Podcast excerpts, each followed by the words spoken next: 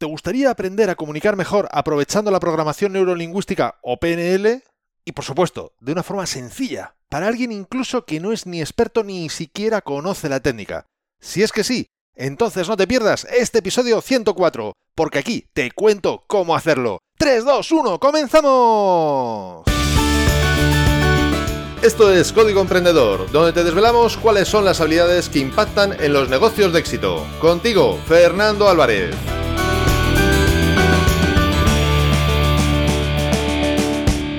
Aquí estamos, un episodio más, una semana más, siempre desde la trinchera, desde donde los emprendedores producen resultados, desde donde tiene lugar la acción. Y como toda acción sucede en toda trinchera, también está ocurriendo en la tuya. Y me encantaría que me comentaras a través de las redes sociales en la plataforma donde me estás escuchando este podcast, lógicamente, o incluso desde el link que te dejo en las notas de este episodio, tu opinión, tu experiencia respecto al tema de hoy.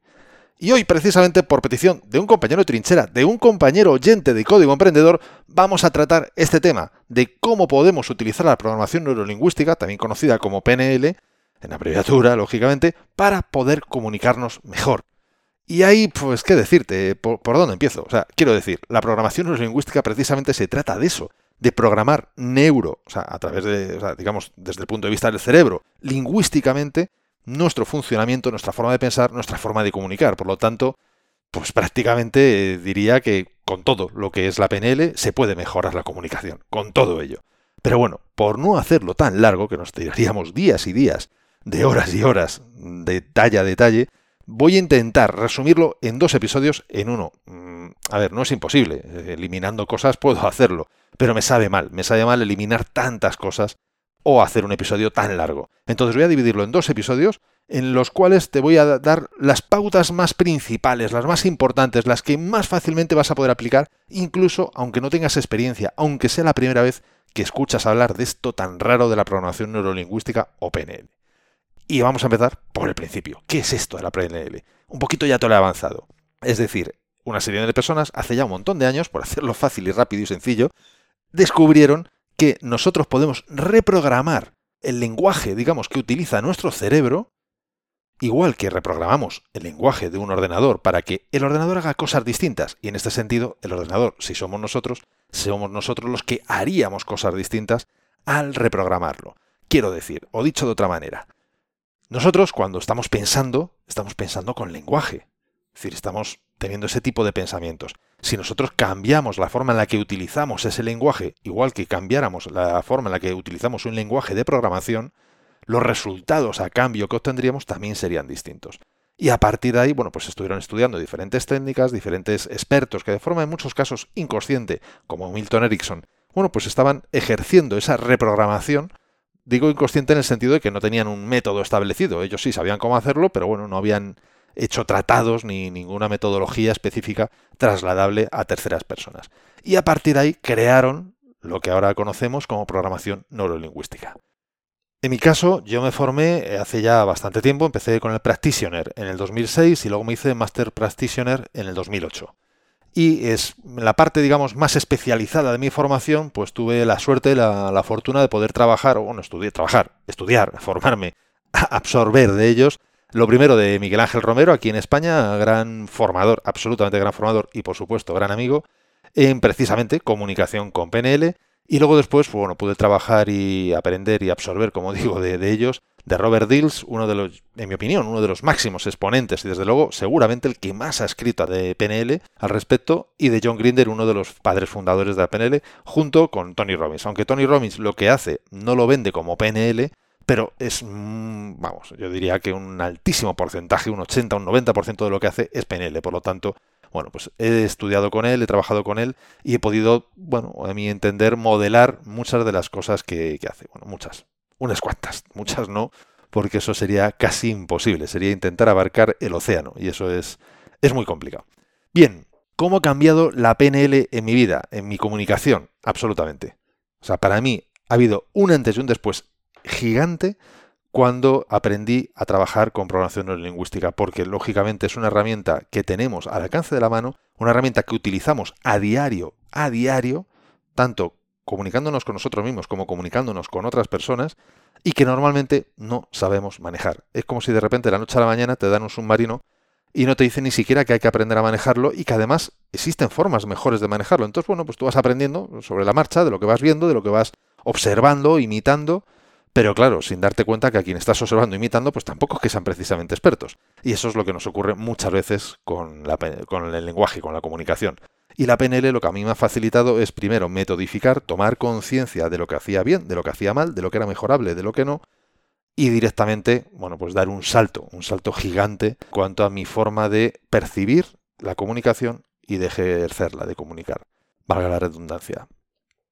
Por otro lado, libros recomendados para que, más allá de lo que te puedo contar, que va a ser yo creo que más que suficiente para que ya notes una mejoría notable, pero notable en tu comunicación, pero bueno, si quieres profundizar y quieres saber un poco más de, todo esto, de qué es esto, te voy a recomendar tres libros. De PNL prácticamente me atrevería casi casi a decir que que puedo casi recomendar cualquier libro, porque por poco que enseñe, pues seguro que vas a, notar grandes eh, avances. Ahora bien, reconozco, y los he tenido, bueno, los tengo de hecho todavía en la estantería, eh, sí, sí, no los he puesto debajo de una mesa para, para, que deje de cojear, los tengo en la estantería. Hay algunos libros que es que son infumables, es decir, que los han escrito de una manera tan crítica, tan dura de, entender que, que, se hace muy complejo. Entonces yo te voy a pasar ahora mismo tres referencias de tres libros, por supuesto, tienes en las notas del episodio el link a Amazon, en este caso, bueno, pues para que los puedas encontrar allí, pero vamos, que son libros, mm, yo creo que, bueno, relativamente fáciles de encontrar en general, eh, por lo menos en España, luego ya dependiendo del país, pues puede cambiar, ¿no?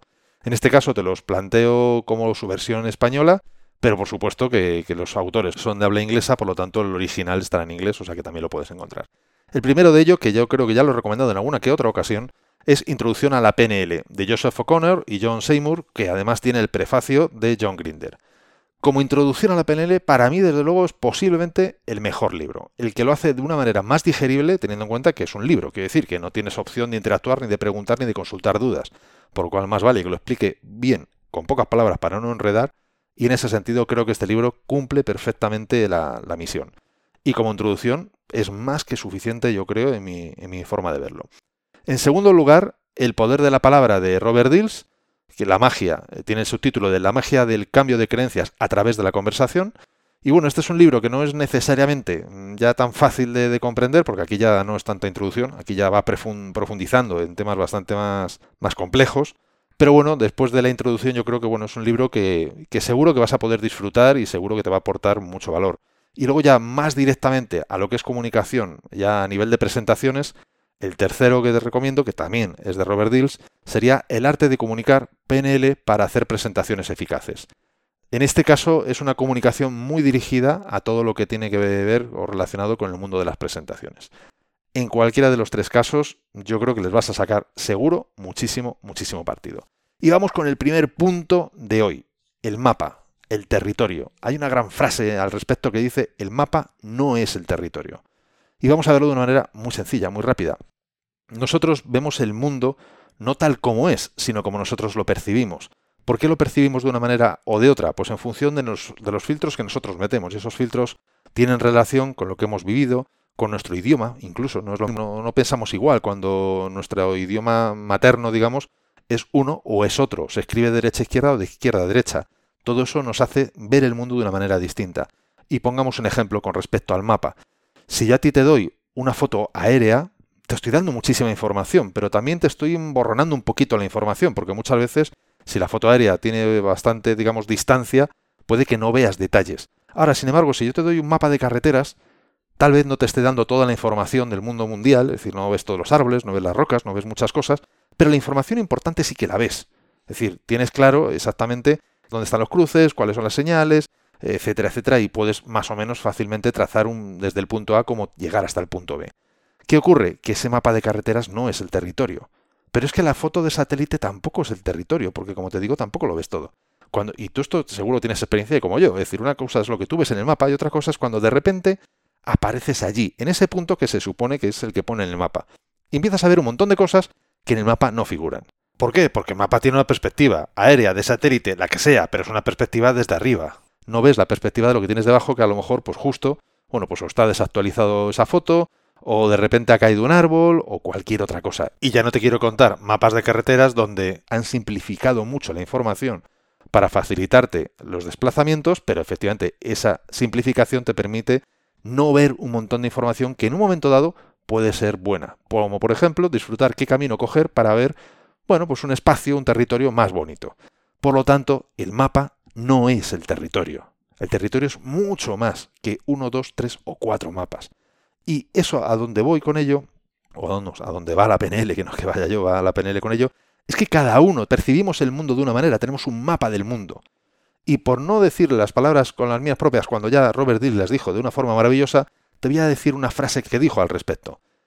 Desde la perspectiva de la PNL, no hay ningún mapa del mundo verdadero o correcto. Cada cual tiene el suyo y ninguno es más bueno o real que otro. Lo que sucede es que las personas más eficaces son aquellas cuyo mapa del mundo les permite percibir el mayor número posible de posibilidades, valga redundancia, y perspectivas. Su forma de percibir el mundo, organizarse y responder ante él es mucho más rica.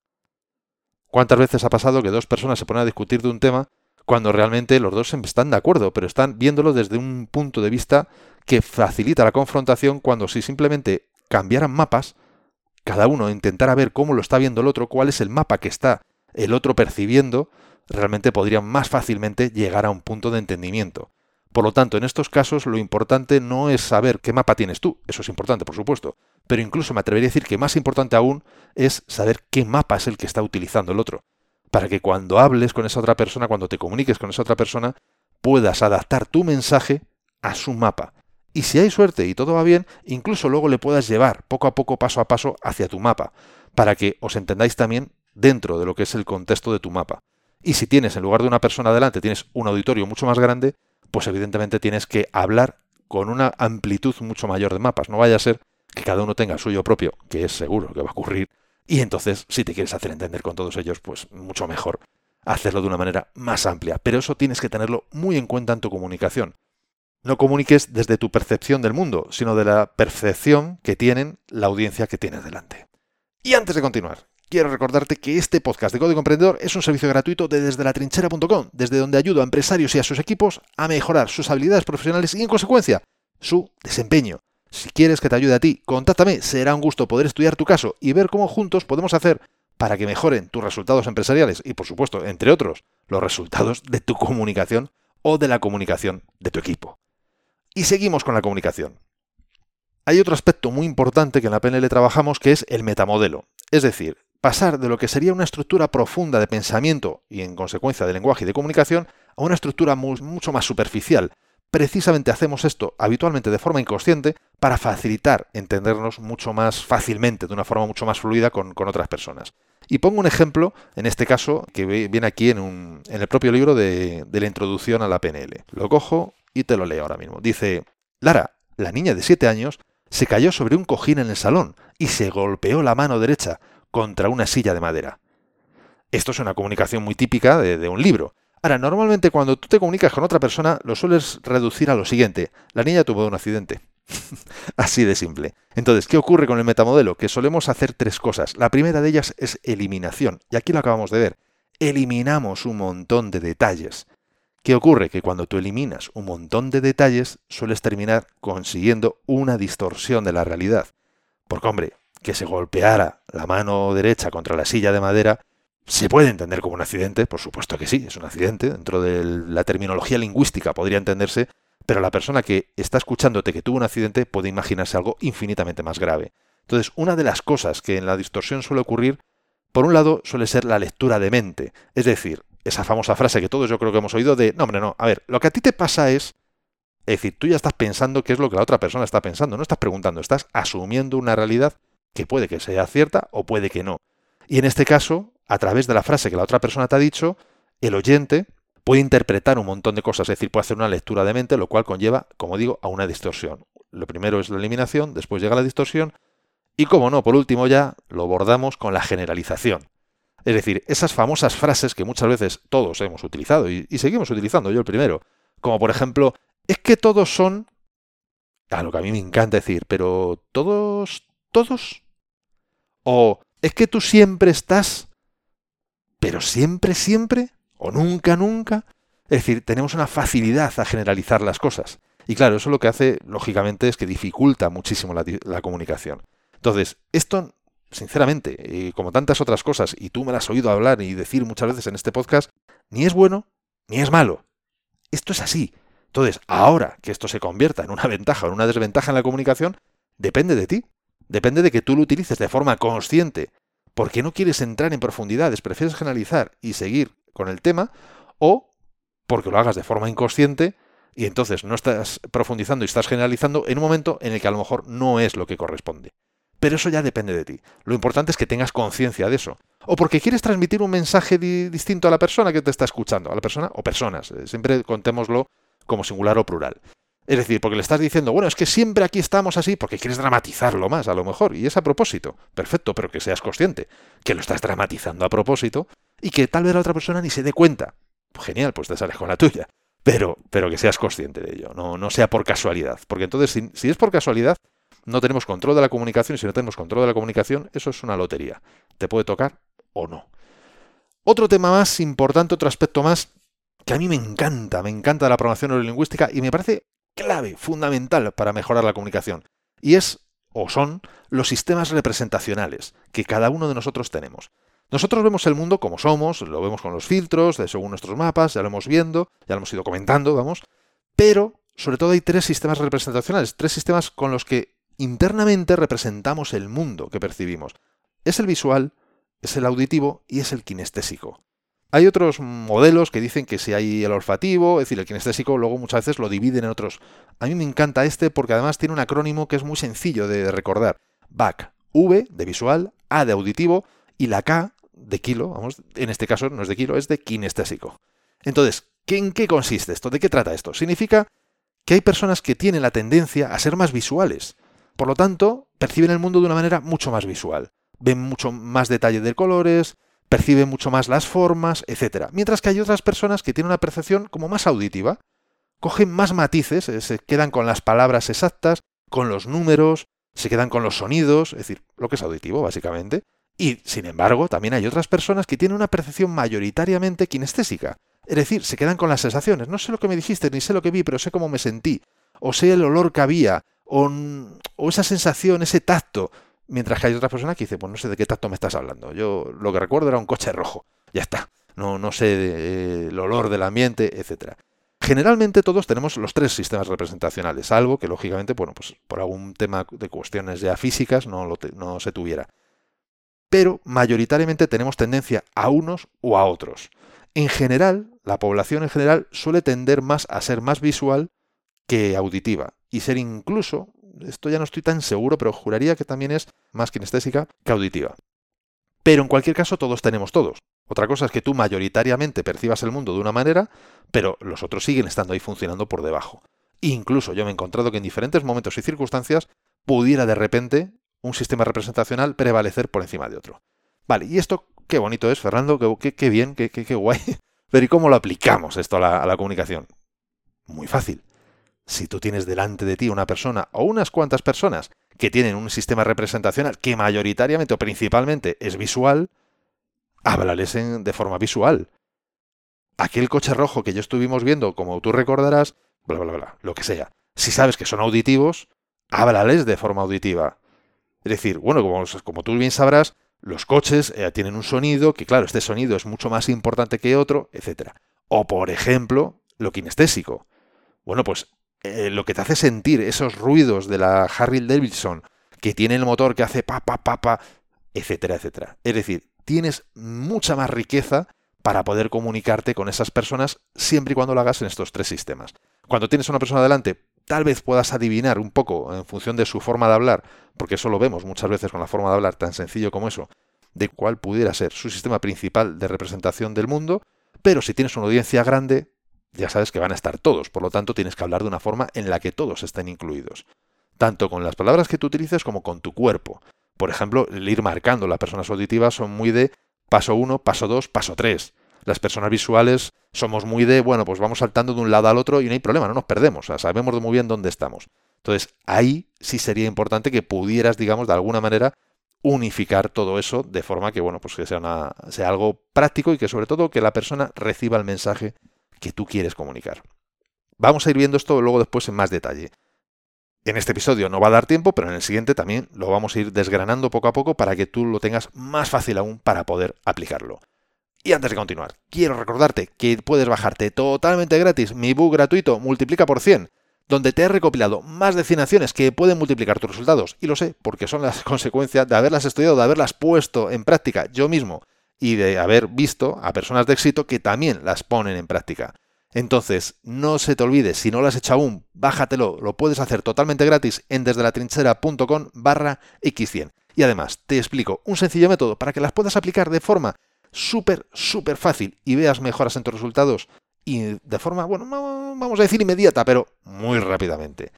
Porque no olvides que el éxito y los resultados en la empresa dependen más de cómo hace las cosas que de estar 100 horas trabajando. Y vamos a ver por último, vamos a ver por último la en, en el episodio de hoy, quiero decir, porque en el siguiente te digo que va a haber mucho más, el apartado de creencias nuestras y las del oyente. Y nuevamente, vamos a parafrasear, si me lo permites, a Robert Dills, que nos dijo, las creencias son básicamente juicios y evaluaciones sobre nosotros mismos, sobre los demás y sobre el mundo que nos rodea. Si tú tienes delante una audiencia o una persona, ya digo, siempre tómalo como una o varias personas, que sabes que tienen un juicio o una evaluación sobre un tema en concreto, política, fútbol, productividad o lo que fuera, tienes que tener eso muy en cuenta en tu comunicación. Porque hay muchas veces que la mejor forma de ganar una batalla o de ganar a un oponente o llevártela a tu terreno, que no siempre se trata de ganar o perder, no es confrontándolo, es dando un rodeo. En el próximo episodio vamos a poder ver muchos más detalles de cómo poder hacer esos rodeos. Pero esto lo tienes que tener en cuenta. Porque muchas veces, y me lo he encontrado, desgraciadamente, me lo he encontrado en muchos escenarios, compartiendo escenario con personas que llegaban allí a exponer sus creencias totalmente convencidos, no solo de que el mundo era así, sino que además que los que tenían enfrente iban a aplaudirle porque sabían que el mundo era así. Y claro, cuando los que tienes enfrente no están para nada de acuerdo con eso, pues el resultado que obtienes es absolutamente distinto. Entonces tienes que tener muy en cuenta cuáles son tus creencias, cuáles son las creencias de las personas que tienes delante y además, por supuesto, de respetarlas, cómo gestionar eso para poder trasladarlo a una comunicación más empática y que al final llegue, porque al final si tú quieres comunicar lo que quieres, sobre todo es que el receptor, la otra parte, recoja tu mensaje y lo abrace en la medida de lo posible. Y para eso la otra persona tiene que estar un poquito a gusto como mínimo. Si no está a gusto, mm, no sé si lo va a coger, pero desde luego no lo va a abrazar. Por lo tanto, al final, bueno, pues a lo mejor te es más rentable hablar con las paredes, que sí que por lo menos no te devuelven el golpe, porque el otro te lo va a devolver. No a lo mejor físicamente, hablo verbalmente, ¿no? Entonces, me parece que es muy, muy, muy importante. Y hasta aquí este episodio de hoy. Me gustaría, me encantaría que me dijeras si lo pones en práctica. Y de ponerlo en práctica, ¿qué dudas tienes? ¿Qué dudas no tienes? Igual que este compañero de trinchera, de oyente de Código Emprendedor, me hizo esta pregunta, lánzame las preguntas que consideres oportunas. Y ni que decir tiene, que ya sabes que si no te quieres perder la segunda parte de este episodio, que va a ser el próximo episodio, para poder profundizar más en cómo comunicar mejor, pues ya sabes lo que tienes que hacer. Suscríbete a este podcast, es la mejor forma y así lo puedes escuchar desde tu aplicación de podcast preferida y no te pierdes ni ese ni ningún otro episodio.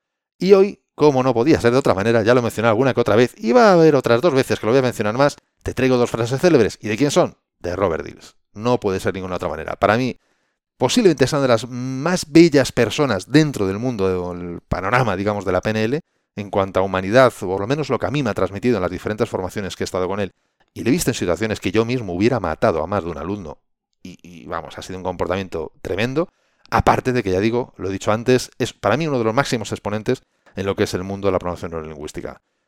La primera es la estrategia eficaz utiliza las presentaciones más apropiadas en la secuencia más apropiada para alcanzar un objetivo. La segunda, el lenguaje constituye uno de los componentes fundamentales a partir de los cuales construimos nuestros modelos mentales del mundo y puede ejercer una tremenda influencia sobre el modo en que percibimos la realidad y respondemos a ella.